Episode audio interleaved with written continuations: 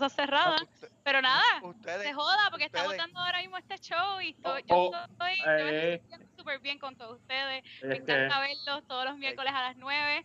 Así que vamos a darle un saludito a todos los que nos escuchan de todas las partes del mundo, es del así. espacio, los que están ahora mismo conectados con nosotros. Sigan dándole share para que más gente nos escuche. Y un saludito especial, porque hoy sí, hoy yo estoy en la nostalgia. Hoy le doy un saludito especial a esa niña que yo era antes, que cogía las bandejas y se tiraba por las chorreras de McDonald's. Y ustedes saben lo que yo estoy hablando. Ese es ese niño dentro de ustedes que llevaba los, los juegos a otro nivel.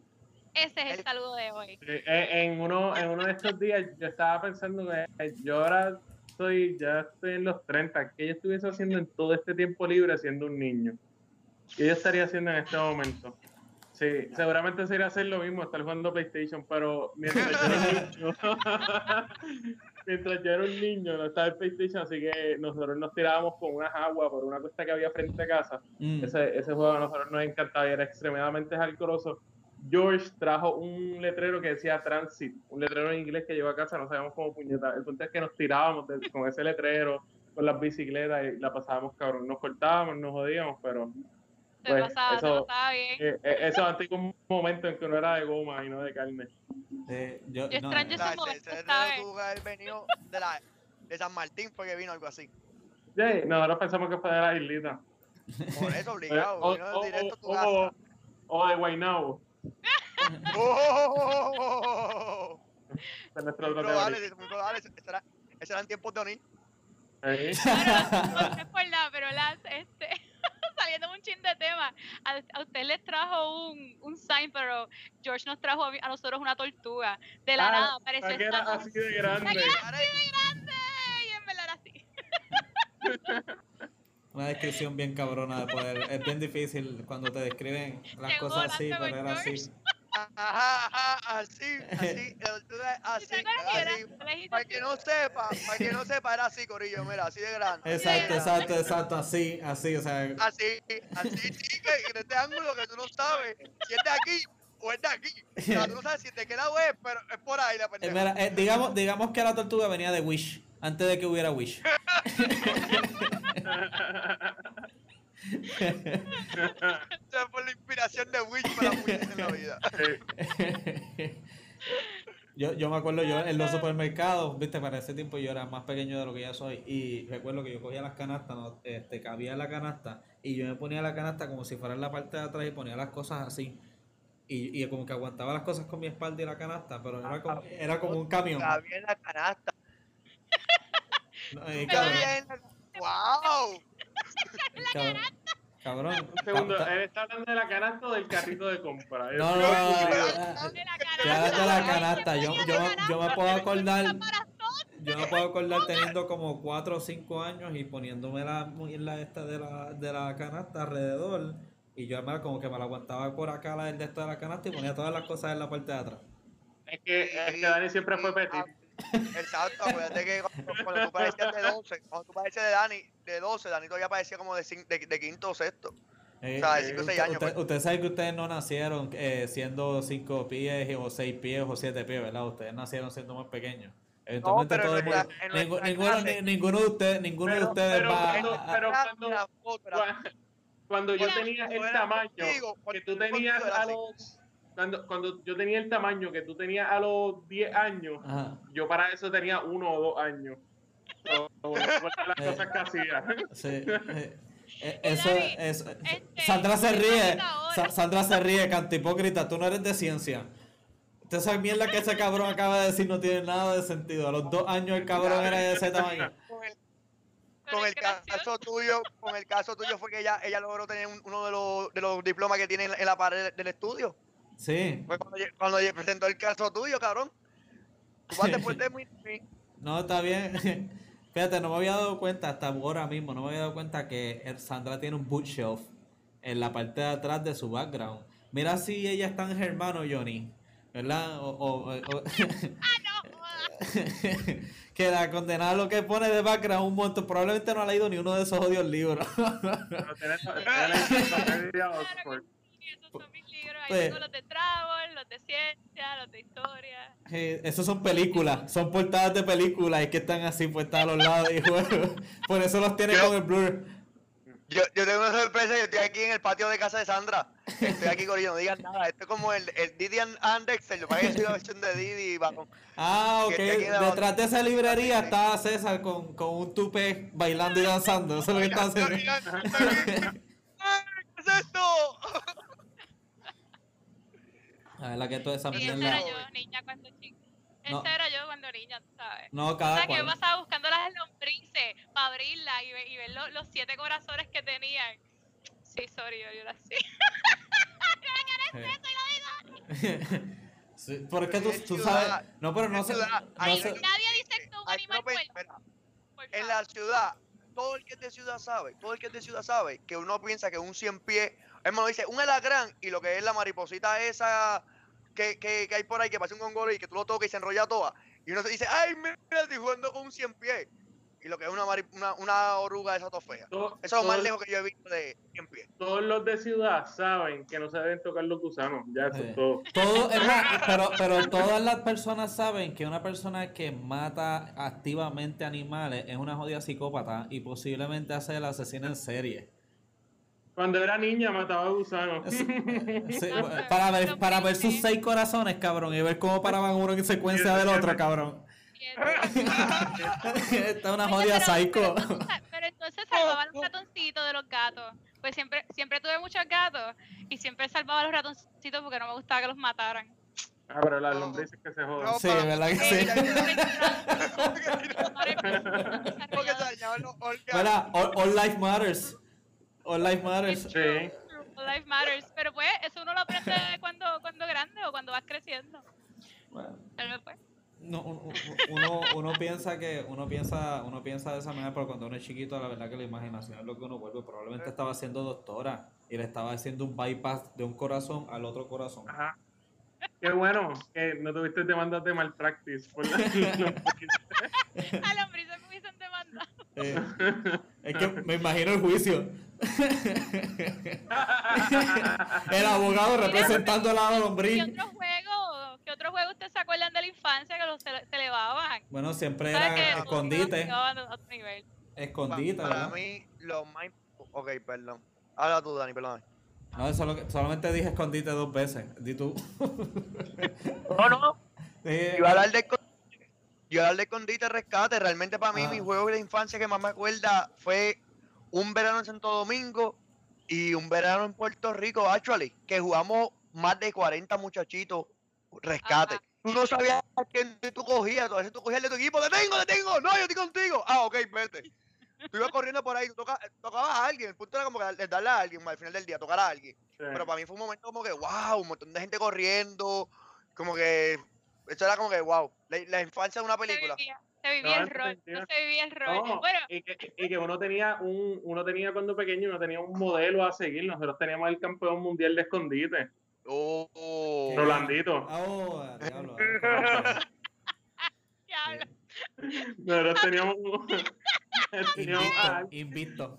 eh, invicto. Ajá, teníamos a alguien a quien emular cuando éramos niños. claro, claro. Todo el mundo te decía, todo el mundo te lo ponía de, de ejemplo, definitivamente. Estaría Sí. brutal que apareciera y realmente le dieran 20, 22 personas ahí como en Cabanes. Tómele, queremos dar el récord Guinness de la persona eh, mejor jugadora de escondite. No van a encontrarlo. Uh, ¿A, a- a dónde se lo enviamos? Y de repente hay, que, hay que enviar la dirección en secreto. Y con eso, hablando de. Todo. todo. Hablando de escondite Hablando de escondite y de límite. y de límites.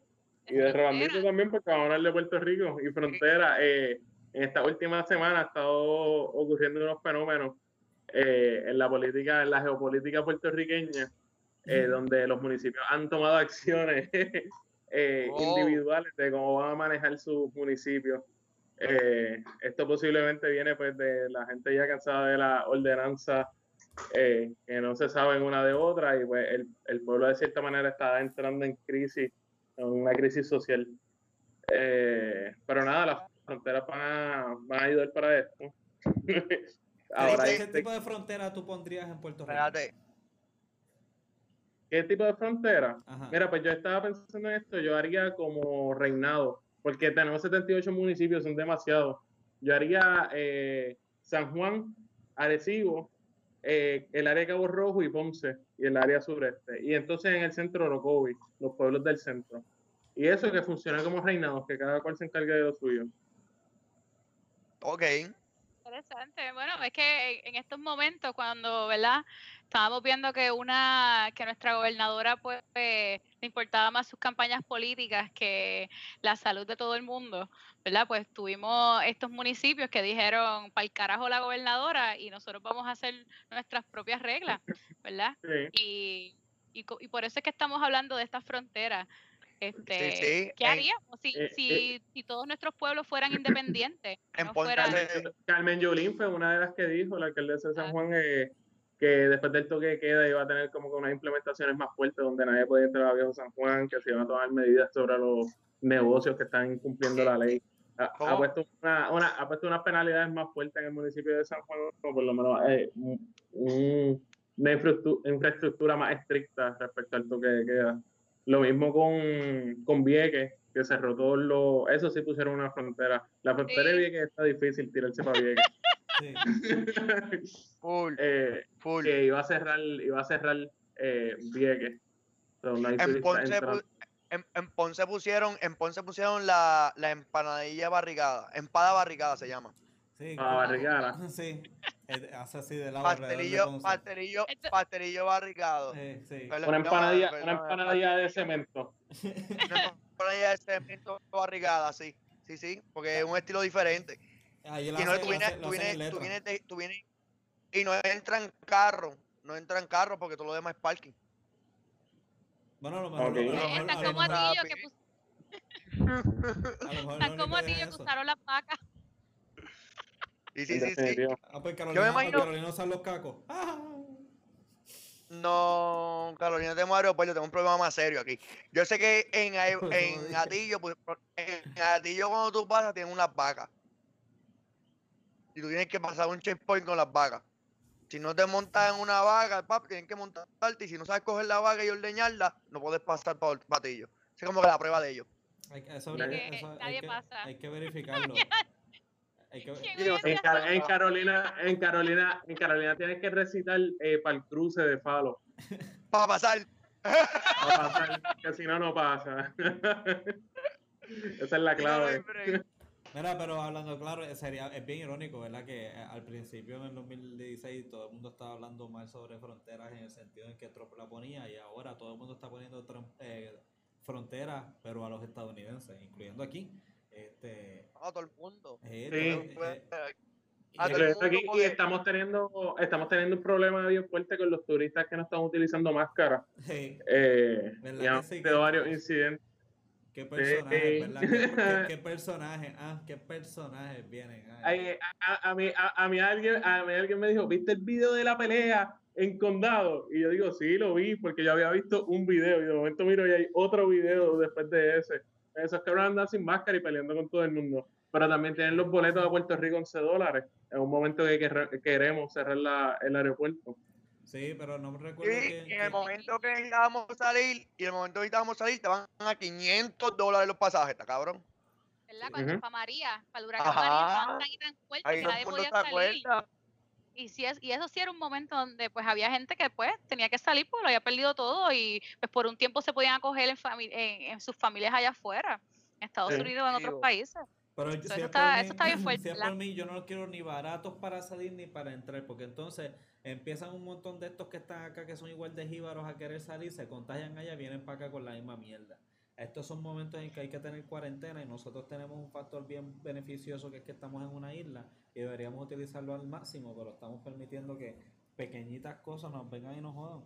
Me están jodiendo. Sí, porque La verdad- realidad es que cuando los, los turistas entran y como en su como ahora mismo en Estados Unidos no se están enforzando las leyes, este, tú sabes, de manera fuerte, pues ellos no Eh, No, esa era. Este Dalí, Dalí- Dalí dice. Dalí dice hola. Ajá, Sandrita. Este, bueno, porque estamos en un momento donde los turistas están viniendo para acá porque es verano y allá, eh, eh, este, tú sabes, en Estados Unidos no están enforzando la, la ley de las mascarillas. so, eh, para ellos es como que no, eh, es mi cuerpo, yo decido. Entonces, pues vienen para aquí y no la quieren usar, no quieren usar las mascarillas. Entonces, este, lo que molesta es que tú estás en otro país, sabes, tú, tú estás en, o- tú no estás en tu casa. Cuando tú no estás en tu casa, tú sigues las reglas de, de la casa donde tú estás. ¿Verdad? Es que nosotros somos-. Nosotros somos colonia, aquí, aquí las, las que mandan son las de ellos, no las de nosotros. Yo no sé de qué tú hablas. Sí, ahí es donde resaltan ese tipo de cosas que la gente no Pues ve. en porque lo- esta lo colonia. siempre es lo que les conviene. A momentos como estos donde los pipiolos vienen y dicen, ve, ve, te lo dije, cabrón, te lo dije, te lo cabrones". estaba diciendo desde hace tiempo, coño. Y Aquí después se eh, te dice, coño, despierta boricua, puñeta. Y ahora hay dos o tres Cada cual, cada, despiertos. cual, cada cual tiene su momentum, porque cuando FEMA vino a ayudar para María, eran los estadistas los que decían, ¡ay, ahora! eh". Ah, Oh, eh. Sí, sí. Está brutal, como verdad. eh, eh, sí, el balance, Sí. el balance. Y cuando, cuando será el momento de los populares. Nunca, porque ellos están en el medio, so, ellos no reciben ningún Ellos de están ganando desde, desde, la- desde que somos colonia, ellos están ganando. Eso quiere decir que desde Pero antes no- que los inventara, ellos están ganando. Pero no reciben gloria por eso. Eh, a diablo. Eh, diablo, debían ser sospechosos. Dani empezó a hablar de los populares y salió hasta la señal, se interrumpió y todo. El internet se puso raro y todo, cabrón. Carmen, Carmen Wow. Yulín nos está interceptando. Esa la conexión- que allá con los, con los rusos y los chinos. Sí, mano, tú Sí. sabes algo. Estaba viendo el documental este, el de Zac Efron. Y yo Uh, no sé está si bien usted- bueno. eh, a mí, no lo he visto todo. Vi Saqué parte de- el documental, Sandrita. Ajá. Perdóname. Está bien bueno el documental. Ajá. Déjame Ajá. Pero Ajá. sin camisa tampoco está Ahí está. Nieta, yo diría lo mismo, Sandrita. Y lo digo. No, pero este. Pero eh, déjame decirte, eso es un debate en, el internet, porque tú sabes que antes él era High School Musical y ahora está como que, tú sabes, eh, esta otra etapa de su vida donde es como que un poquito más serio. Y entonces estaban comparando la diferencia en su cuerpo ahora, porque él siempre ha sido bien atlético, Sí, pero sí, antes sí. se afeitaba completamente, era lampiño y ahora pues no. So, hay un debate ahora mismo en las redes, ¿cómo tú piensas que él se ve mejor? Está cabrón. El documental es sobre la isla del Congo. Y aquí están ¿Viste? debatiendo sobre si este cabrón tiene pelo en el pecho. ¿Ves- ¿Viste cómo, cómo objetizan, cómo objetizan? eh, objetizan al hombre, las mujeres? Sí, Mira, descaradamente. Eh, él está, ¿Puedo mira, la miren, pero miren esto. lo están comparando cuando era chamaquito, cuando era chamaquito, ando viejo. ¿Tú me entiendes? Si nosotros hacemos esa comparación, nosotros nos vemos mal. Con chamaquita, ¿me entiendes? Eso está mal. Y te comparan, las, las redes están viradas con chamaquitos cuando no tenía ni, pelo en, en el pecho, no salía el bigote. Y están las mujeres en las redes diciendo que si se llama bueno ahora o cuando viejo. Qué caripeladera la, la gente en redes. A mí nada me sorprende porque una de las series más vistas ahora también se llama 365, que al parecer es una mejor versión de 50 videos, creo, que sé yo qué diablo, pero eso no va al caso. Aquí la cosa es, Imagínate, el 365. aquí la cosa es, no sé, aquí la cosa es que pues yo estaba viendo el documental, estaba viendo el documental y me dio una pavera porque siempre, ahora últimamente que ponen algo de Puerto Rico siempre son los mismos personajes. Te tiran a Sí. Carmen Yulín y Carmen Yulín siempre con gorra, los mismos espejuelos y la misma puta ropa. Ella es un cabrón personaje. Después te tiran al chef Andrés, que es el segundo que siempre están en los Ah, mismos José Andrés, José. Andrés, sí. Eh, eh, hermano, está, oye, Eh, siempre- el, el chef milagroso, el Sí. chef que salvó a Puerto Rico por 1.2 millones de dólares. Sí, ¿Eh? Eh, que te, que te hace, Sí, sí, sí. Que te hace, que le hace todos los almuerzos y todo eso. Me acuerdo porque cuando fue Jimmy Fallon fue la misma mierda, cuando vino el otro fue la misma mierda. O sea, cada vez que vienen a Puerto Rico y van a hablar algo de Ellos María, vinieron todas a la misma vez. Sí. Ellos vinieron todas a la misma vez. o este- Mira. se fue ese día, filmaron uno detrás del otro. Ok, primero me toca un sack, ahora me toca con, con Jimmy Fallon. Faltaba Hay que decirle a los cabrones que cuando quieran hablar de comida, que vayan a donde Giovanni. Que vayan allá donde Giovanni está dándole comida a un chorro de pueblo, un chorro de gente de gratis, cobrar los dos millones de eso. No quieren hablar de comida en Puerto Rico, que hablan de, de- de comedores sociales.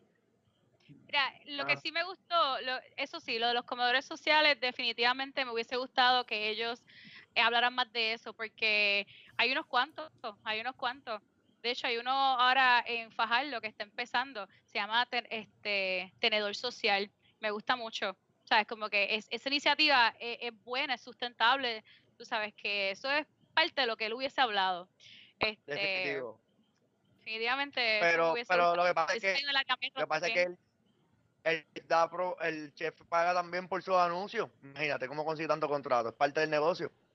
Y no es malo. claro. Que, Sí, me hablando gustó de, lo de la finca. Todo. de qué, No, no, él, él- él- nada, para terminar eso, él habló también de la finca, de, o sea, las fincas que están saliendo este, en estos días, o sea, la agricultura ahora es más importante y no solamente para, o sea, obviamente para Puerto Rico, pero que estamos viendo un cambio en la actitud de los jóvenes hacia la agricultura, tú sabes, y que- queriendo volver a ella. Y no, y qué bueno, porque eso es seguridad alimenticia, que eso es algo bien importante. Eso me gustó que tocara este tema. pero que que no sembrar cañamo, que, que sembrar fruta o, o- o para comer, o sea, hay, hay más gente que lo que quiere sembrar marihuana, que, lo- que la gente que quiere cañamo o marihuana. La gente que quiere sembrar ajá, cannabis, este marihuana. pasto, Bueno, este, pero- semilla, Sí, pero ok, pero sin, quitar pues, pues, mucho el tema. sin, sin quitar mucho el tema que era importante acá lo que estábamos hablando. O sea, Sandra, ¿es mejor con pelos en el pecho? O sea, ¿tú consideras que ahora teniendo la barba y la de esto... En esta encuesta, ¿a qué- ¿a tú Sí, votaste? sí, porque yo, yo, yo quiero saber qué es lo que las mujeres prefieren. Para, ¿verdad? Porque uno quiere A mis saber... 30 años, a mí me gusta un con barba. Así que. un hombre con barba. Ah, ok, no, pero... Y pelito. Ok, ok, ok. No tiene nada que ver con los ojos azules que tiene el tipo, ¿verdad? Ni, el, Hay una el- razón por la cual el yo no dejo a Marley este, afeitarse la barba. Ni los, los abdominales, ni los abdominales que tiene. Eh, sí. él tiene un abdominal aquí.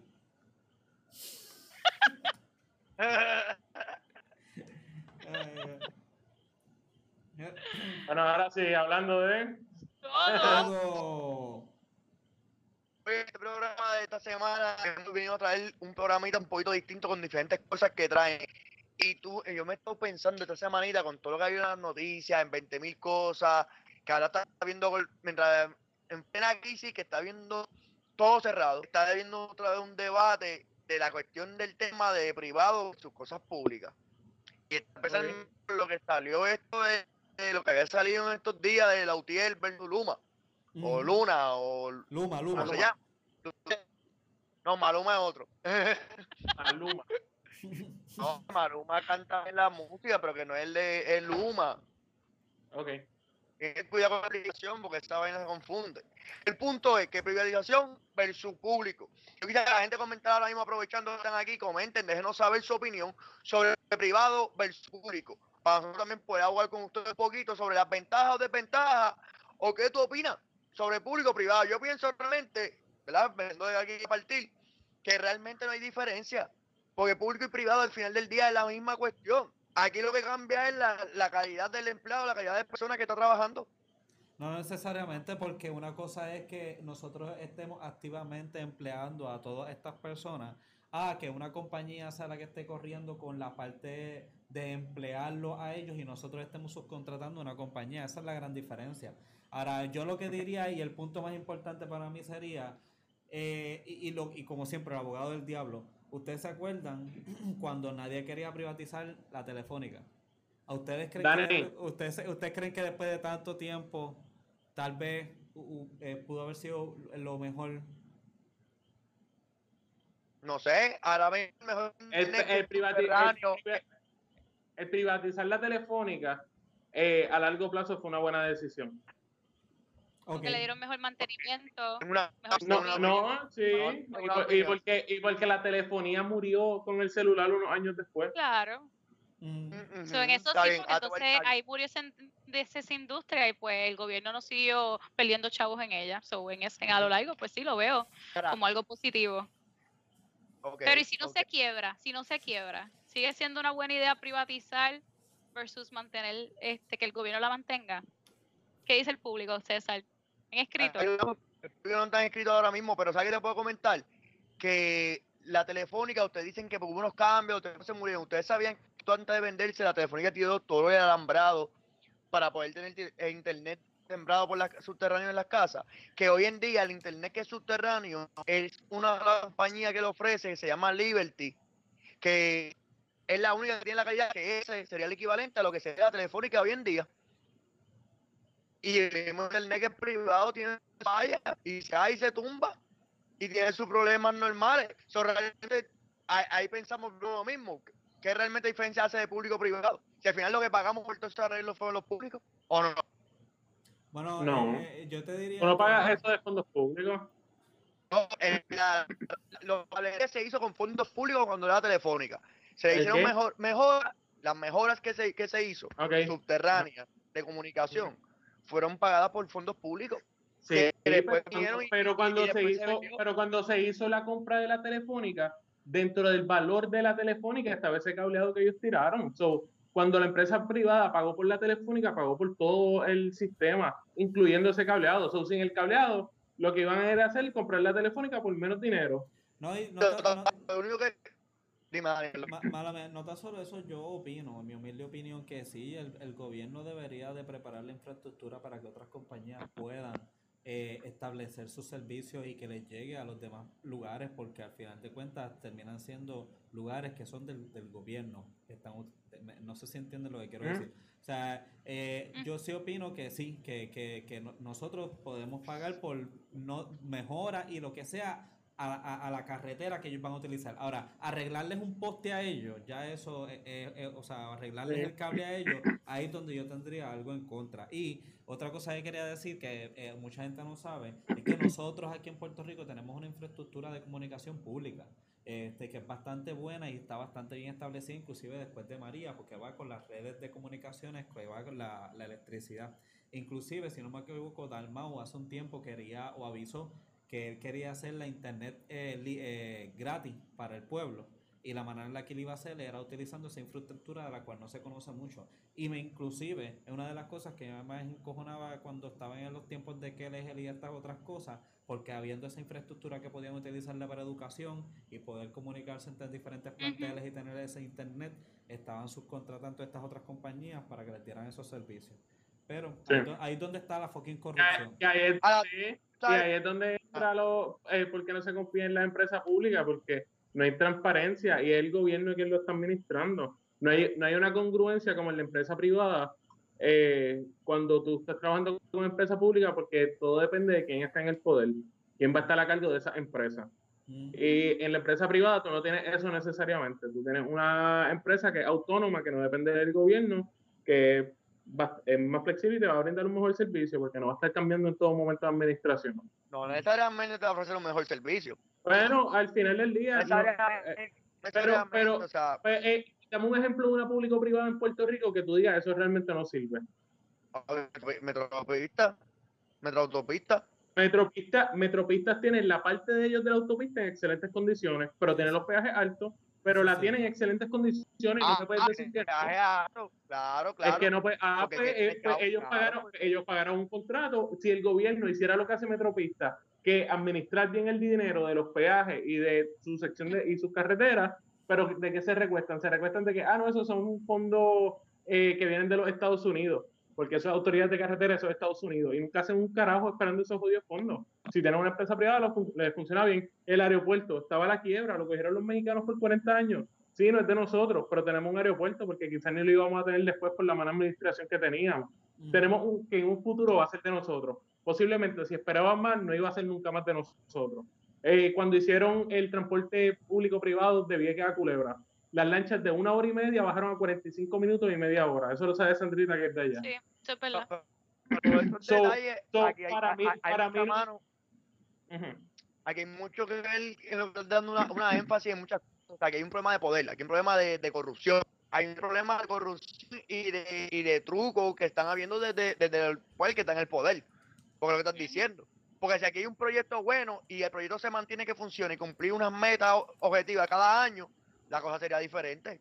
Está bien, pero para, pues claro, para- pero para- para lamentablemente más tenemos fácil. esta corrupción. Ajá, es más fácil Porque- conseguir empresa privada que político honesto. Exacto, como que en Bueno, una vida sí. utopística, ¿verdad? ¿Sabe? Mi- A mí me encantaría usar todos los servicios públicos ofrecidos a mí porque eso a mí me lo sacan en los taxes. ¿ok? So, si yo pago, Claro. este, si yo pago mis taxes, pues yo espero un buen un buen servicio porque utilizan ese dinero para eso. Pues entonces tenemos, tú sabes, este, usamos esos servicios de profamilia, servicios de, Sí. de, de, pues, de energía eléctrica, agua, es todos los servicios que, que, que el gobierno nos puede proveer a nosotros con buen, con buen servicio, buena calidad, porque están administrando bien el dinero que, que le quitan a todo ciudadano. Eso sería, Claro. ¿sabes? Esa es la visión utopística. ¿A- y es la visión que queríamos. Lo que pasa es que, pues, utópica, perdón. Sí, sí.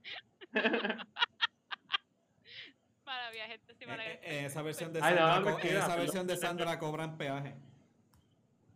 Sí, en la versión de Sandra con peaje, pero las carreteras funcionan. No, y cada ciertas ah. millas tienes para llenar las gomas. sí, yo, Sí, a mí no me molesta pa- pagar peaje, pero prefiero pagar el peaje y que la carretera esté buena que, que la carretera esté hecha una Sí. mierda y yo gastar más, más dinero en gomas para el carro. Yo estoy pagando Sandra. peaje más para gomas para el carro. ¿Sabes a ¿Qué? dónde va ese impuesto que tú estás pagando en cada compra que tú haces? Cuéntame. A pagar una deuda. No va a, nuestro, a nuestra empresa pública. eso es cierto, pero, pues, pero mira, yo opino que el- la corrupción es que eh, poco que mucho, para tu país tener pa- un país eh, democrático con ciertas libertades, un derribado es igual que el de la comida, va, va a convertirse en mierda, tú sabes, es un derribado de, de- de- de un proceso que se tiene que dar y siempre vamos a tener que tener mierda.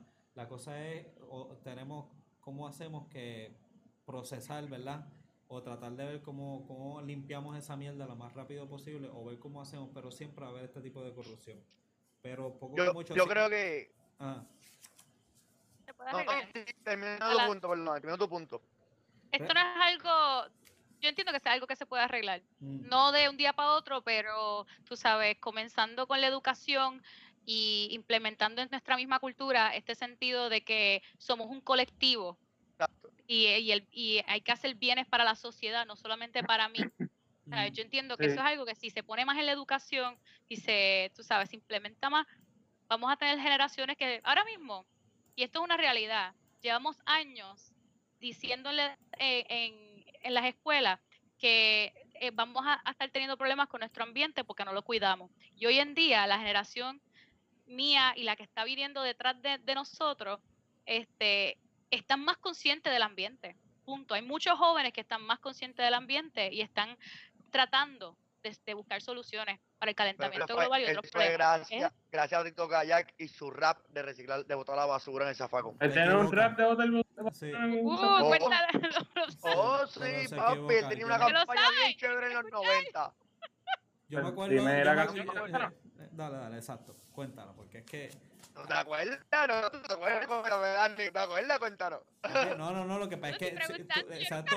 Aquí, aquí, aquí hay una persona que nos setió aquí en Puerto Rico a la juventud de nosotros y esa se llama Remy.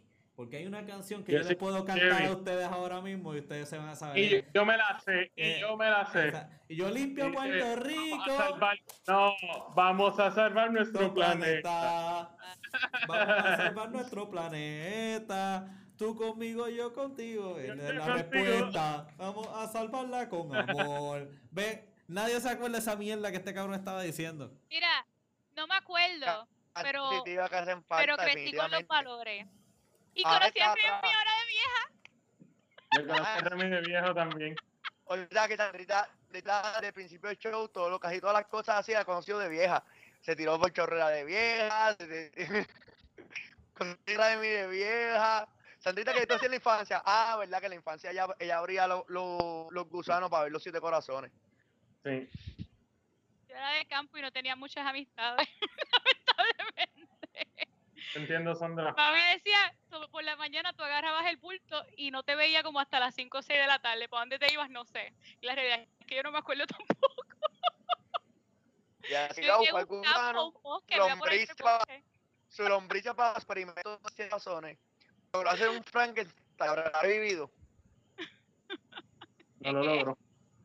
Gracias a Dios que no es eso. No, no. No logró crear vida. No, pero el, un poquito con el tema, ¿verdad? Yo creo que la importancia es mejorar nosotros mismos como personas. Un punto que dijo Sandra, creo que al final del día, más allá de quién esté en el poder, si nos dan la oportunidad de poder representar a nuestro pueblo, nuestra propia gente y mejorar las condiciones de nosotros, de nuestros familiares, nuestros hermanos, nuestros hijos, creo que, que hay que aprovechar esa oportunidad y, des- y demostrar lo mejor de nosotros como seres humanos, por nuestra patria. Sí. No, no, ya, eh, sí, claro, y hablando de, hablando de patria y hablando. segundo. Ah. Ahora, antes que eso, un segundo, y esto es rápido. El mensaje de César no me representa, yo creo en la empresa privada. Gracias. Anuncio no pagado. Hablando pagado. Sí. Todo. Oh. yo estoy contigo, Chu. Este, Gracias. yo creo en la empresa privada. Yo también, también. Este, hablando, habla- a- a- hablando de la patria, hablando de todas esas cosas, ¿verdad? Hoy se celebra, creo que específicamente hoy, ju- julio 22, si no me equivoco, se, se conmemora eh, ya ¿verdad? el año de, de esta huelga bien grande que se hizo, donde creo que eh, participaron un montón de personas para, para que destituyeran o ¿verdad? para que Ricky, re- Ricky renunciara. Este, y, ¿verdad? Eh, Una El cosa- eso es así porque es que muchos de nosotros, ¿verdad? Recordamos este ese tiempo, ¿verdad? Sí, no- no- nosotros estuvimos en esos tiempos. Nosotros, Sí. este, ya, Fue el año pasado. sí, nosotros reportamos, este, inclusive desde esa área de la huelga, este, y nosotros, este, eh, fuimos parte de y, y fuimos parte de la disápora que se unió para que lo sacaran y todo eso. Eso no- uno piensa que nunca se había visto, pero a la hora de la verdad, este, hay muchas, hay muchos años atrás, ¿verdad? Para estos pequeños jóvenes que utilizan ahora Facebook y no saben un carajo de historia. El tiempo atrás, este, pues lleva a que sí, hemos tenido huelga. Y antes. Sí. antes eran, antes no eran así de, de pacífica. Y por eso es que se aprecia tanto que haya sido así de pacífica, porque se llegó a una finalidad que todo el mundo quería y, sin, y ser pacífica. Bueno, bueno, bueno, sin violencia, porque acordamos que siempre estuvieron, No, no, sí. este, y no estoy hablando necesariamente de hubo. los guardias. Sí, sin, pérdida, sin pérdidas trágicas. Exacto, Sí. sie- siempre hubo, Porque no siempre hubo. contamos esas Sí. personas que se salen por su cuenta a, estar destruyendo propiedad ajena y verdaderamente eso es lo que hacen en la protesta mientras las, de- las personas verdaderamente están protestando. Así que Sí. quitando esa gente que no representan la mayoría, Espérate, espérate. Wait, wait, wait. Romper la propiedad ajena está mal, pero cada quien tiene su manera de protestar. Ahora, si tú protestas rompiendo cosas y cristales y te coge un guardia y te toca cumplir el crimen que hiciste, eso es tu responsabilidad por tu tipo de protesta. Y, y tienes que ser suficiente persona para aceptar y reconocer lo que estás haciendo y que sea con un fin y un La objetivo. cosa, eh, Ahora, Si no hay Ajá. un objetivo, están al garete y se van presos todos. Es más, deberían cogerlo preso que un cristal y va a romper una pared porque sí. Para el carajo. La, la cosa es, la cosa es que el 90% de las personas que rompen un cristal o vandalizan algo no va presa porque son policías. Es un buen punto, eso es un buen punto. Este, pero nada, hablando, hablando de estas huelgas, ¿verdad? Queríamos recordarle que al igual que, ¿verdad? Ha, ha habido, hu- hubo, ¿verdad, César? Eh, vuelve y corrígeme. Hubo, hubo, ¿verdad? hubo. Ah, y Dani, se dice diáspora, no disápora. Ah, ok. A, a mí me gusta, a mí, a mí me, a, a mí me gusta más cómo suena disápora. Yo creo que eso es algo que voy a tratar de seguir y seguir y seguir hasta que la Real Lengua Academia, tenga que hacerlo. Lo acepte, lo cáncer, sí. acepte, sí. Eh, este, pero ¿Será que está allá arriba trepado? ¿Qué era ese? ese era Ricky, Ricky, Ricky Martin, ¿verdad? Que El tenía. Ricky, el Ricky que queríamos, porque el, el, el Ricky querían que renunciara. Eso era bien Sí, confuso a veces. Era Ricky cabrón y otro lado, Ricky te amo. Y tú como que, ¿qué carajo? Eh. Ricky se une a la huelga, ¿qué? La, la importancia de un apellido. Es grande la diferencia entre Martín y Rosselló aquí en Puerto Rico. Sí. Este, pero nada, esa, Pero- esa, esa fue la gran huelga de nuestra generación, ¿verdad? Vamos a llamarla así, ¿verdad? De, de, de la, de, de la de nosotros, ya nosotros teniendo nuestra edad y todo eso. Por el momento. ca- cal- Colorados tomaron un, una, una de los instrumentos combativos más peligrosos de los barrios y comunidades de este país. A 8, 9, 9, yo me acuerdo que tú, tú, los chavos, los sartenes, las ollas, bendito, cuántos sartenes se habrán dañado, cuántas ollas se habrán dañado dándole con esa cuchara ahí, descuadrándolo a todas, clic, clic, clic. Yo veía gente que le daban a la pobre olla, mano, que, que por poco la, la, la rajaban para el otro lado. Yo. Yo tenía, yo tenía la mía especial, yo tenía una rosera bastante grande que retumbaba bien duro. Y entonces yo vivía en un edificio que la parte de atrás donde tocaba la mierda esa, quedaba tras talleres. Y se escuchaba todo el, el eco del edificio y toda esa área, de verdad estaba bien cabrón. Un un- eh, un- era un edificio de 15 pisos con 14, 16 eh, apartamentos por piso, todo el mundo afuera tocando la jodida mierda esa. Pues, pues fíjate, yo, yo, re- yo recuerdo, yo recuerdo que en esos tiempos, este, yo lo que hice fue que escuchaba las cacerolas, porque oye, eso se dio en todos lados. Y en el condominio donde yo estoy viviendo, pues lo que hice fue que yo en verdad no quería coger una olla y nada de eso. Pero cogí un audio que había de gente que estaba tocando olla y lo subí a todo volumen. Y lo puse cerca de la ventana. y también eh, eh, hice mi parte, que es hacer ruido, ¿verdad? Pero Claro, este, claro. lo hice a mi manera porque es que en verdad no quería estar cogiéndolo de la olla. Pienso que eso eventualmente te jode las muñecas. Este, pero oye, todo el mundo participó, todo el mundo participó, ¿verdad? Y todo el mundo este, logró hacerlo, ¿verdad? Este, de una manera u otra. Y déjeme decirle que, que lo que quería es que esa es la de nuestra generación, pero hubo otra este, gran huelga en el 98, si no me equivoco, que fue la huelga de la venta de la telefónica, que ahorita que estábamos hablando sobre la privatización y todo eso, pues, pues mucha gente cogió cantazo y, y César, te- tú me dices que murió alguien. Incluso en ese video particular que estamos viendo, esa manifestación que hubo, que fue una oficina telefónica, muere una de las personas que estaban, que estaban aguantados del, del portón porque no querían que permitir el acceso, y la persona lo terminan matando a golpe. Él, él no muere en el acto, él termina muriendo de un, de un, de un fallo cardíaco en el hospital, ¿verdad? Pero cuando se ven las tomas del video, no, no en, en esta toma de ahora no se puede ver, Míralo ahí, míralo ahí. en Facebook, Mira- en YouTube, míralo ahí, Míralo ahí. ahí, míralo ahí. Esta es la persona que estamos hablando. Eso fue la policía de Puerto Rico. La y la policía rompió el arma canazo a, tu, a toma y dame hasta que se llevaron a medio mundo enredado y lograron llevarse a una persona que, que, ¿verdad? que, que falleció. Y hubo un montón de arrestos, un montón de heridos. Sea, la- realmente se, se fue de control la cuestión y todo fue para vender la telefónica el pueblo no quería que se vendiese. Si se hubiese hecho un referéndum, no fueron si se vendido. La que pasa es que tomó la ley, hizo la decisión y que carajo iba a hacer gente. Ahí voy como a otra persona que cayó inconsciente también. Realmente fue una agresión y fue un abuso a- al pueblo donde se cerró la Valdeoriotti. Y en la Valdeoriotti hubo un toma y dame bien salvaje. Eso no muchas tomas tampoco. Ellos cerraron la, la- o sea, fue un nivel de protesta bastante fuerte de esa época, del, del 96, por ahí. Está brutal, ¿verdad? Porque este, ¿quién, quién era el, el gobernador en ese tiempo? El Eh, doctor eh, Pedro fíjate. Por lo que acabo de en, esa, en la telefónica fue que compraron la guagua blindada del hijo. No creo, verdad, porque si no esa huevo Ok. hubiera tenido que costar bastante cara, pero la cosa es que 20, Sí. 20 años atrás y vemos que después de tanto puño y después de tanta patada y tanta situación mal manejada que hubo, este, pues realmente ya pasó lo que pasó, una vida perdida por un intercambio que pues no llegó a nada con la violencia y sin embargo a- en el 2019 sin tener violencia, sin tener ese tipo de situación, logramos llegar, Pero espérate, espérate, espérate. No hubo muerte, no hubo 2019 muerte, no hubo Hubo muerte. violencia, hubo muerte, pero hubo violencia, Bueno, hubo violencia, o sea, hubo un intercambio con la policía, hubo un videos de, Sí. de abuso de la policía hacia la persona y de los manifestantes haciendo cosas abusivas contra la policía. Pues tampoco es, es que los policías son los malos. También hay gente que está mal, que está mal en sus acciones. Y hay otros que se defienden y, pues, y represan, son otros temas. Pero hubo violencia. De hecho, a las 11 de la noche ya empezaba a llegar un grupo de personas en contra de la violencia y la represión que había, que la situación que se daba a esa hora de la represaria y la, y la cuestión. Y eso respetó un montón los ánimos porque la gente no quería violencia. Te puedo dar un ejemplo. Huelga 2010 en la UPR, 2012, Yeah. perdóname. La policía se metió.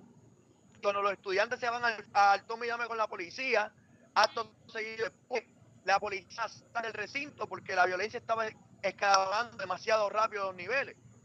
Incluso yo creo que tú me estabas hablando de eso, Dani, ahorita, de, de- de cómo la UPR tenía la historia de, de- de- de la violencia que ha pasado en, en confrontaciones con, con manifestaciones, ¿verdad?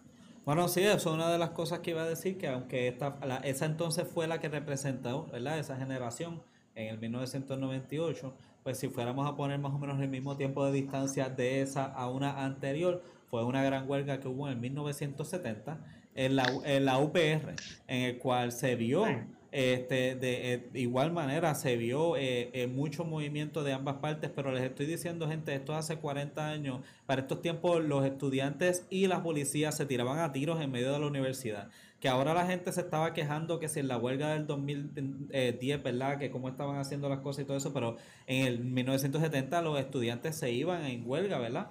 Este, y ahí para ese tiempo también estaba esta conocida agrupación que eran los macheteros este, que los cuales estaban empezando en ese movimiento. La FUPI, eso fue la, eso hay que estar viendo en la FUPI. Eso fue cuando que, cuando a través de bomba molotov incendiaron la torre del ROTC dentro de la Universidad de Puerto Rico y lograron sacar a través de protestas, ¿verdad? Que se fueron mucho a nivel violenta, de los cadetes con estudiantes, para muchos motines, muchas peleas.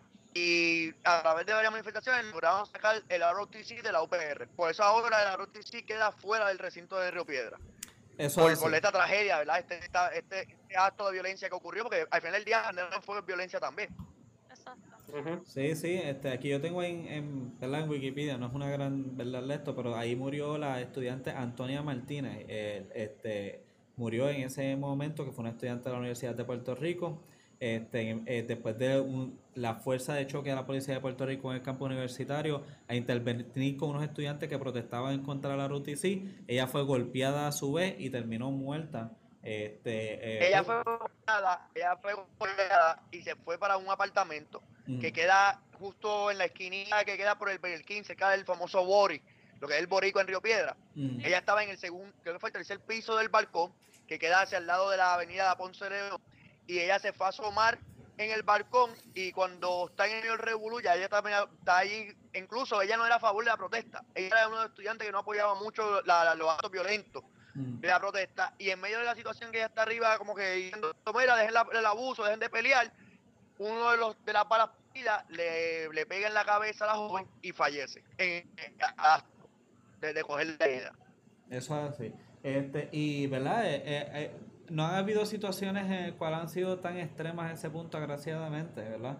Pero pues eh, eh, es bien importante que recordemos que hemos estado luchando no desde siempre, todas varias generaciones pasadas han estado haciéndolo y ahora lo estamos haciendo más educado y lo estamos haciendo de una manera mejor y también eh, yo espero que el gobierno sepa que nunca nunca nos hemos dormido, ¿verdad? Nunca También hay, hay unas plataformas hay unas plataformas distintas de manifestación que son las redes sociales que también influyen es la mejor herramienta, ha sido más pacífica y más, efectiva.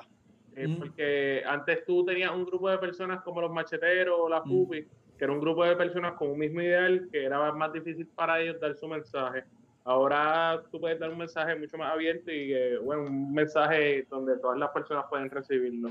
Sí, eh, y ahora también este añadiéndole a eso, Chu, este ahora ahora es más difícil para las personas en, poder y los corruptos esconder lo que hacen, porque estamos en la, en la, era sabe de, de la tecnología donde y la informática donde tenemos hackers que pues buscan estas cosas y tú sabes qué, por una parte qué bueno, qué bueno porque están exponiendo, tú sabes, todas estas corrupciones que, que ocurren.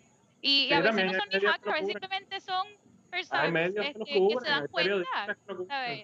Exacto, periodistas que buscan este personas que se encuentran a veces en el, en el momento indicado y lo graban. O sea, que, que ahora el mensaje se puede llevar, ya es bien difícil esconder cuando hacen este una injusticia y, lo hacen en un lugar público, es bien difícil ahora esconder eso. Mucha gente lo ve, la gente sigue, no, eso estuvo mal. Sabes que yo de la estoy muy orgullosa.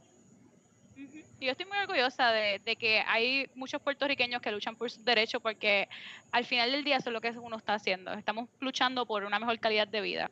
Y, y es verdad, como dice César, hay muchas maneras diferentes de protestar.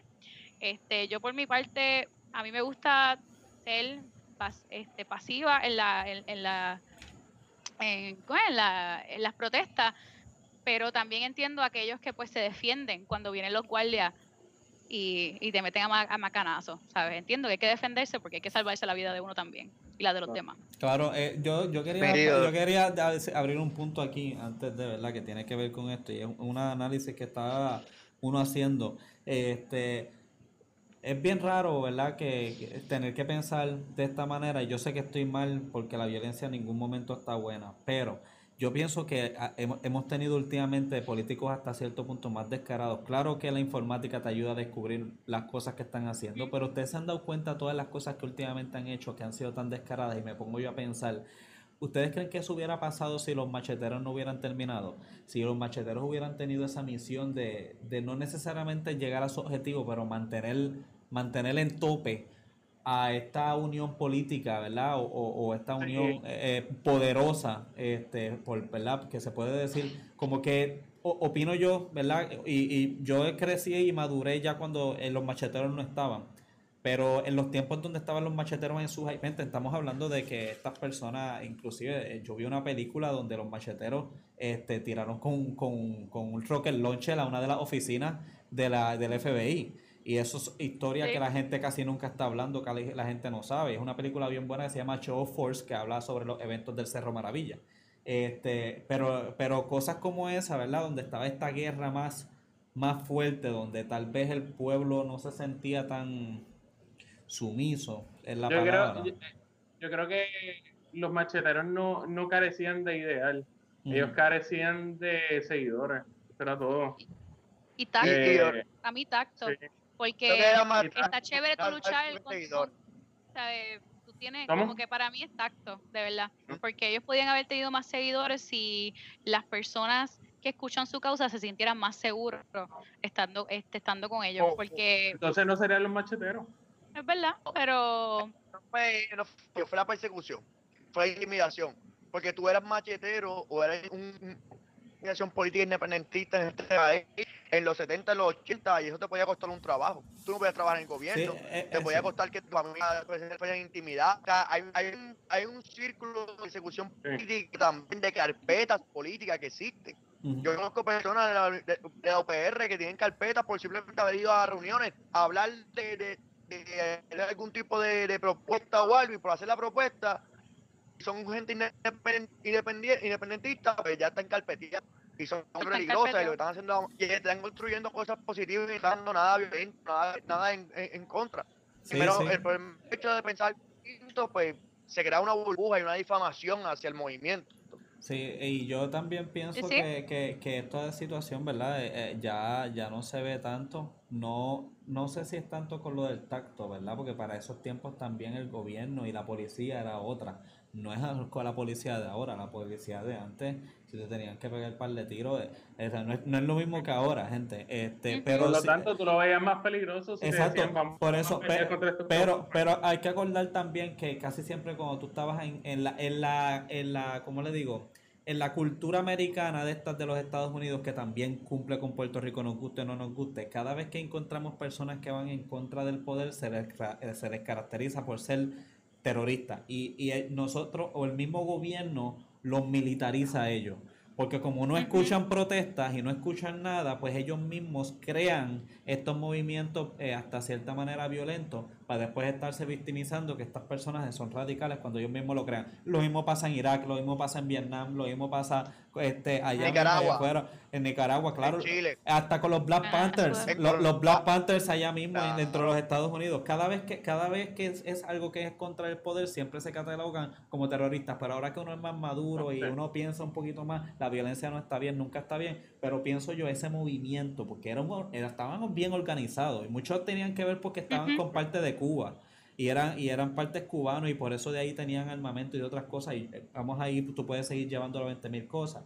Pero siete, hay que aceptar que por lo menos alguien, había alguien, había alguien como un Anonymous, pero un Anonymous que, que le estaba siguiendo, los, los- los- ¿me entiendes? A, a estos otros políticos de esos tiempos. Y tal vez pues ese, eh, eh, no sé, aquí yo pensando... que ese acá, tipo ¿verdad? de protestas ya, ¿sabes? En ese tipo de protesta es como una guerra, ¿verdad? No es, no es Ujú. simplemente una protesta, es, es una guerra por eso, por los derechos. Y, y tú ves que ambas partes están siendo violentos y es quien se quede vivo que va a ganar eh, eh, eh, la guerra, ¿sabes? Esa, esa, esa mentalidad se, se veía en ese tiempo, porque una, sea, los macheteros, ¿verdad? No, no Se para los 100 yo- años que éramos esclavos. Habían ni 100 Tam- años esa- y también, porque es que, es que eso es tu, Sí, pero, pero es puedes decir, puedes decir eso. Pero también no estábamos a 16 años de que los Estados Unidos habían llegado y que yo- había un sector, pero que había un sector como los macheteros que los despreciaban, pero había un sector mucho más grande que le estaba dando el abrazo a los Estados Unidos. Que también tienes que tener eso en mente. Porque Sí. yo entiendo los ideales de los macheteros y todo eso, pero había un sector mucho más grande que estaba acogiendo a los Estados Unidos en Puerto Rico. Ujú. Eh, so, es más difícil entrar cuando te están diciendo, mira, salimos de España, este es tu nuevo papá, mira, ahora te dieron esto, te dieron este nuevo juguete, era un Estado libre asociado, como que esto es lo que va a hacer que tú florezcas bien cabrón, y de momento tú tienes un sector bien grande, que era la mayoría, pensando de esta manera que el progreso viene por esto, y tenemos un sector bien pequeño pero diciendo, no, espérate, se va espérate. para el carajo. Ajá. Exacto, que ellos sienten guerra, ellos sienten diciendo. guerra, pues tienen que defenderse contra Sí. ese ideal que, que para ellos, Bueno. su ideal, eso no le va a beneficiar al pueblo. Ya, ¿sabes? Claro, pero también todo lo que tú dices hay que recordar que, que, que 50 años de firmar el ELA, aquí tener una bandera de Puerto Rico era ilegal. Aquí tener una bandera que, que tuviese representar el nacionalismo en Puerto Rico era ilegal. Había una persecución y había un fusilamiento Ah, todas las eso yo lo semanas sé. de personas independientes. De personas Eso yo lo sé, eso yo lo sé y lo entiendo. Y la gente por eso estaba más a favor. Porque claro, igual que los indios que dejaron de creer en los indios y, se volvieron cristianos, porque si no lo mataban, definitivo, cada Sí. vez era más apoyo al cristianismo. Pero, Yo eh, sé, eh, por eh, eh. No, sí, mira, pero anyway, eh, cerrando un poco con eso, quiero, ¿verdad? Darle crédito, que se lo dije que, que lo quería hacer, quiero darle crédito a un reportero, Ah, ¿verdad? sí. Que se llama Normaldo Valentín, y quiero darle un crédito bien brutal porque este, hay un show que él está haciendo, ¿verdad? En el cual está documentando Claro. cosas de la historia de Puerto Rico y estaba hablando de casualidad sobre la huelga del 1970 y de una manera bien imparcial eh, con todos los personajes, tanto de la policía como las partes que eran macheteros y independentistas de ese tiempo, poder decir y traer la visión de cada cual y la versión de los dos en estos tiempos, 50 años después de eso. Y créanme, una persona que le gusta ver tanto documental en Netflix, eso se sintió como gloria. Ver historia de nosotros es lo mejor que hay, bien editada, bien hecha, bien todo. Yo siempre, y ustedes saben que yo critico la televisión puertorriqueña porque para mí es un medio que ya está muerto y, y no es como antes, entre otras cosas, pero tengo que darle 100 de 100 en ese episodio en específico a, a Ah, Normando ah. Valentín. la televisión puertorriqueña ah, eh, tiene un momento de resurgir y una cosa para. Normando Valentín, eh, si nos estás escuchando, si nos escuchas en un futuro, quiero que sepas que te debo un crédito en lenguaje de Dani que te va a mamar el bicho en algún momento, sin que tú te lo esperes. Un día vas a estar en las noticias y vas a mirar para abajo y va a estar Dani debajo. Eh, y, va- y vas a como en- eh, eh. Eh, y, vas, a, y va- vas a mirar, vas a mirar para atrás y vas a ver a Chuito lambiéndote el culo, porque es que Chuito siempre está queriendo estar haciendo esas cosas conmigo y ayudándome. Está está sentado, está sentado uno. Wow. Hay, hay sillas- hay- hay sillas para eso, Normando, hay sillas para eso. Mira, pero saliendo de darle crédito a todo eso y estábamos hablando sobre los macheteros y todo eso, quiero, o sea, solamente quería saber, después de todo lo que hemos hablado sobre esa situación y sobre las otras situaciones, Chuito y César, ¿ustedes ahora piensan que es más importante que tú tengas pelo en el pecho como Zac Efron o entonces estar lampiño por completo y por lo menos dejar un poquito de pelo en la espalda acá atrás o dejar el pelo hasta los hasta los la- por lo menos las rodillas? ¿Cómo ustedes harían? Yo pienso Yo soy que, estilo que Zac Efron. Eres una persona exclusiva, exclusiva y hay que ser inclusiva y también tendrías que haber incluido a Sandrita que está aquí en el Sa- comentario. Sandra, Sandra dio su opinión. Sandra dio su opinión Mi ahorita. opinión. Me gusta, a mí me gustan los balbúos y que Mm. tengan pelo en el pecho. Ahí está. Ok, pues déjeme decir, eh, pues eh, Zac Efron va a tirarse el segundo episodio, este que va a ser el polvo del Sahara en Puerto Rico y probablemente sale Carmen Yulín de nuevo. El, no sé si José Andrés o sale, no sé quién carajo saldría. Eh, este, pero la cosa es que... Y José Andrés, Lin Manuel Miranda. Y Está cabrón, mano, porque Uy. estaba viendo lo de, ¿Sabes qué es lo de? Walter y estaba Luis Manuel al principio en la portada. Y yo, ¿qué carajo tiene que ver Luis Manuel Miranda con Walter Mercado? Nada, aparece, aparece por cinco minutos. Eso es todo. Y yo me acuerdo cuando tenía cuerdita. Lo más que el chef Andrés vino a cocinarle y el tipo terminó comiendo ceviche en Puerto Rico. ¿Te miró qué? Eso es lo más cabrón de esto. Que el tipo vino a hacer un documental en Puerto Rico, comió con el chef Andrés y terminó comiendo cabrón ceviche en Puerto Rico, brother. Un ceviche puertorriqueño. que hay Es que, es que José Andrés no es usted es Ah. puertorriqueño. Y, y- pero anyway hizo un ceviche puertorriqueño este es como decir que vas a Eh. Nueva es como decir que vas a Nueva York y haces una pizza este de una pizza a los New Yorkers Ajá. no eh, está bien debió, debió haber hecho mofongo debió haber hecho mofongo porque claro nada le gana el mofongo Pero, pero Ah, acuérdense que el problema, el problema con el mofongo era que ellos estaban buscando comidas que fueran como que superfoods, tú sabes, y la realidad es que la, la comida de nosotros sabe riquísima porque no es la más saludable y que se joda, a mí me encanta el mofongo, pero lo bueno que, Que el mofongo no es saludable. el mofongo es saludable, el mofongo se fríe dos veces. No, porque no. Eso es para, eso es, ¿sabes? eso es para bloquear traje. pero el aceite el aceite que yo uso eh, dice colesterol free o sea no, me- no, no, me- no trates de cogerle pendejo Sandra porque yo uso ese y tiene un corazoncito y tiene un corazoncito y todo al frente so yo digo yo puedo literalmente tragarme todo este fucking aceite sin problema así Sí, que eso no es verdad, eso no es verdad, vida. Por favor, no lo hagas. Eso no es verdad. Pero lo nada, van a pasar mal. Sí. Pero el punto fue que el- con el ceviche él trató, él lo que trató de decir es que en Puerto Rico una de las cosas buenas que hacemos en cuestión a la comida es que comemos pescado fresco. Y eso yo viviendo Ah. ahora en Fajardo, este, ¿sabes? Pues tengo el acceso a, a pescadores locales que pescan y luego y tú puedes ir donde ellos y comprar este la pesca del día, ¿sabes? lo que encontraron, este Sí. langosta, Ujú. carrucho, sama, ¿sabes? que Pero de 10 Está personas chévere. que compran este pescado, solamente una hace ceviche con él. Y cuidado. Gracias. Nosotros-. A mí me hubiese gustado que fuera, qué sé yo, al malecón de Nahuatl y se hubiese comido un buen pescado frito o, o- o aquí en Fajardo. Salmorejo. Oye, tú el hubieras, pero tú hubieras Pero preferido que hubiera No, sido estaba de pulpo. No estaba de pulpo, puñeta, que más boricua no estaba de pulpo. Un, un, bacalao en serenata, cabrón. ¿Tú quieres algo más healthy que eso? Ah, eh, pero Bueno, pues está bien, pero ok, y si- Sandra, ¿tú hubieras preferido... tú- carrucho, yo hubiese hecho algo con carrucho, porque el carrucho se coge bien local en Puerto Rico y es algo que es abundante en Puerto Rico. Hay Sí. otros Ah, platos que no qué es rico carrucho, puñeta. Me encanta el carrucho. Yo quiero, yo quiero carrucho. pero, ok, pero ¿prefieres carrucho con pelo en el pecho o sin pelo en el pecho? El carrucho sin pelo. Ok. Sí, porque como- Bueno, pero qui- quitando, quitando los pelos, el carrucho y todas esas cosas, gente, pues, este, en verdad, e- ese episodio, pues, por lo menos nos están enseñando, fueron como seis episodios, esa serie está bastante alrededor del mundo y una de las cosas que está enseñando es Puerto Rico. Poco que mucho nos están poniendo, este, en la, ¿verdad? En la, en la, en la vía pública, como que uno dice, ¿verdad? Sí, En la Este, en el mirilla en la mirilla, Claro. claro. Pues imagínense, está, habla- está siendo hablado en uno de los shows más grandes en, la, en el podcast y en todas estas áreas que es hablando de todo, donde nosotros nos siguen gente de todos los países y de todos los tiempos y de todo el tipo de generación y en dimensiones distintas están siguiendo. La raza. Y estadista. Exacto, hay una... hay- Populares.